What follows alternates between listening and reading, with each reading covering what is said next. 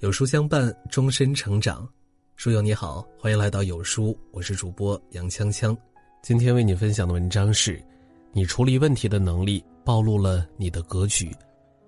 美国作家埃尔德里奇·克里夫曾说过一句话：“你不能解决问题，你就会成为问题。”一个人格局的大小，决定他处理问题的能力和水平。就如一个池子，只有当它的方寸够大时。不管往里倒多少水，都能兜得住水。愿你提高自我的格局，游刃有余的处理问题。站得高，见识的高度决定做事的高度。一个牧场主人的邻居是个猎户，他院子里养了一群凶猛的猎狗，经常跳过栅栏袭击牧场的小羊羔。牧场主人几次请猎人把狗关好，但猎人不以为然。后来忍无可忍的牧场主人。去找镇上的法官评理，法官听了后对他说：“我可以处罚那个猎户，也可以让他把狗锁起来，但这样你就失去了一个朋友，多了一个敌人。”牧场主人听了后很疑惑，于是法官给他出了一个主意。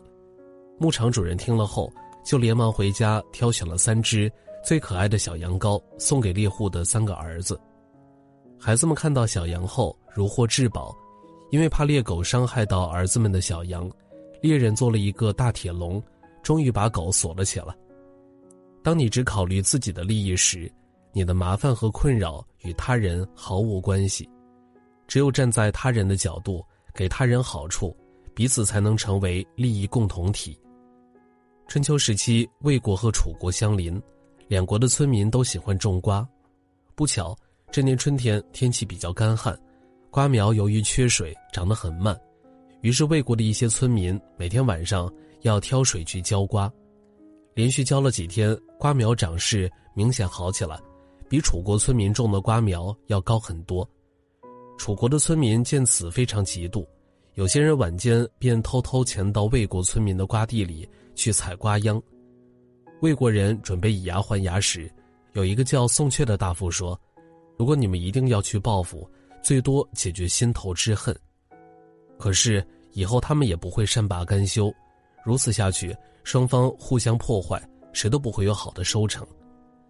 然后宋大夫带着村民们每天晚上去楚国人的瓜地浇水，至此以后，两国村民冰释前嫌。在外交上有一句话：国际上没有永远的朋友，也没有永远的敌人。在遇事时，真正的高手。懂得化敌为友，而不是反目成仇，不必执着于眼前的输与赢，也不必纠结于当下的结与怨，互相对峙只会两败俱伤，缓解冲突和矛盾，才能让彼此受益和得利。谋得远，目光有多远，路就能走多远。有句古话说：“小不忍则乱大谋。”一个人走得远不远。不是看他的能力有多大，本事有多强，是看他忍得住多少气。张耳和陈馀都是魏国的名士，秦国灭了魏国以后，重金悬赏捉拿这两个人，两个人只能乔装打扮，改名换姓逃到陈国。一天，一个官吏因为一点小事儿就用皮鞭抽打陈馀，陈馀想起自己以前在魏国是多么受重用，哪里受过这样的侮辱，怒不可遏。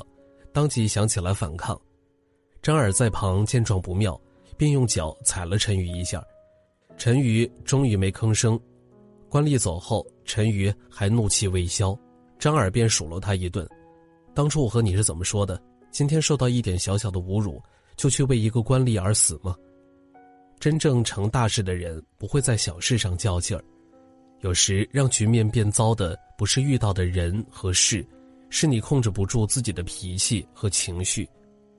曾国藩在长沙岳麓书院读书时，曾与人同住一间寝室，寝室内的书桌距离窗口好几尺远，为了方便读书，曾国藩便将书桌移到了窗前。室友见后大为恼火，说：“你的书桌放在窗前，把我案头的光线全都给挡住了。”曾国藩听后没跟他计较，反而和气地问他。我的书桌应该放到哪儿呢？室友指着床边，就放那儿吧。曾国藩笑一笑，按照他的意见放了。到了晚上，曾国藩用功读书，这位室友又说：“白天不念书，夜深了却来打扰人吗？”曾国藩便改朗诵为默读。不久，曾国藩考中了举人。有句话说：“将军有剑，不斩苍蝇。”遇到小人的纠缠时，置之不理是最好的回复；遇到他人的刁难时，暗自发力是最好的报复。不要把时间和精力耗在不值得的人和事上。想要实现更远大的目标，就要学会吃的眼前的亏，才能走好。前方的路。有一则故事：北宋韩琦是一代名臣。有天晚上，他正在看书，旁边帮他执灯的士兵不专注，分了神，不小心把他的鬓发烧到了。当下他头也没转，顺手就把这个火给灭掉。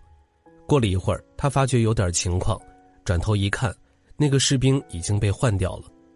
当他问刚才那个执灯的人去了哪里，底下人说。他把将军的鬓发烧到了，就把他换掉了。结果韩琦命令手下把那个士兵找回来，因为他已经知道怎么不烧到别人了。后来这件事传遍了军营，令士气大增，都为其尽心效劳。有一句话说：“自出洞来无敌手，得饶人处且饶人。凡事不必苛太近，凡理不可责太过。心宽聚人心，心窄失人心。”官渡之战前，袁绍手下有一个谋士陈琳，他曾为袁绍做檄文，不仅大骂曹操，还连曹操的祖辈及家世都骂了。战后，陈琳被擒，曹操考虑到他是个不可多得的人才，不仅没有加罪于他，还让他加入了自己的文书写作班子。对于袁绍辖区清、冀、幽、并四州的名士，曹操也尽量招到自己的幕府任职。这些人感激曹操的不杀之恩，不仅尽心为其出谋划策，也替他立下了不小的功劳。有句话说：“做人做事，话不说满，事不做绝，才能够通达人情，进退自如。”在这个世上，狭路易相逢，冤家终路窄。有些错，如果迫于无奈，何必去翻旧账；有些仇，如果时过境迁，何必去掀老底。你手下留的情，会变成他人还的义。当你给他人留了出路，也是在宽自己的路。在生活中，人与人的差距在思考的深度。有些人见微能知萌，有些人见端就知末，还有些人等到走投无路时才会幡然醒悟。有一天，纣王长夜饮宴，不理朝政，竟忘了日期，询问左右。大臣们面面相觑，谁也不知，便派人去问了箕子。箕子对徒弟说：“君主望日，则天下望日，不是好兆头。商之天下到了危险关头，一国皆不知，而我独知之，我也极其危险。”令徒弟告诉来者：“太师醉了，也不知道。”以后箕子多次进谏，纣王充耳不闻，我行我素，专横跋扈，使箕子非常失望。他装疯卖傻。以避迫害。不过五年，纣王就被周武王所灭。在遇到问题时，许多人输在后知后觉中。在果上寻根问底，不如在因上找蛛丝马迹。任何祸患，在最开始时就有苗头和预兆，深入去观察和思考，才能巧妙地躲避祸难。《左传》中有这样一件事儿：公元前六九九年春。楚武王派他的儿子屈瑕进攻罗国，窦伯比为他送行。屈瑕刚打过一个胜仗，心高气傲，走路把脚抬得很高。窦伯认为这表明主帅心神不稳，以他为帅，此战必败。于是觐见楚武王，建议增派军队。楚武王先不同意，后来经过夫人邓曼劝说，同意增派军队追赶屈瑕，但是没有追上。后来，屈瑕的军队大意轻敌，遭到罗国和卢戎的军队两边夹攻，楚军大败，他也吊死在荒谷。每一个人的行为背后都有着很深的逻辑，一个人是福还是沉，透过言行见端倪；一个人成事或败事，透过细节见分晓，透过现象看本质，才能防微杜渐，以防后患。一盆桃树种在花盆里，再怎么生长，最多不过一尺有余。如果把它放在庭院里去种，就可以长到枝繁叶茂。真正难住我们的，不是问题的大与小，而是格局的大与小。韩寒说过一句话：“一个人年轻时的容量比什么都重要，这决定了一个人生命的宽度，决定了你将来能建立的格局。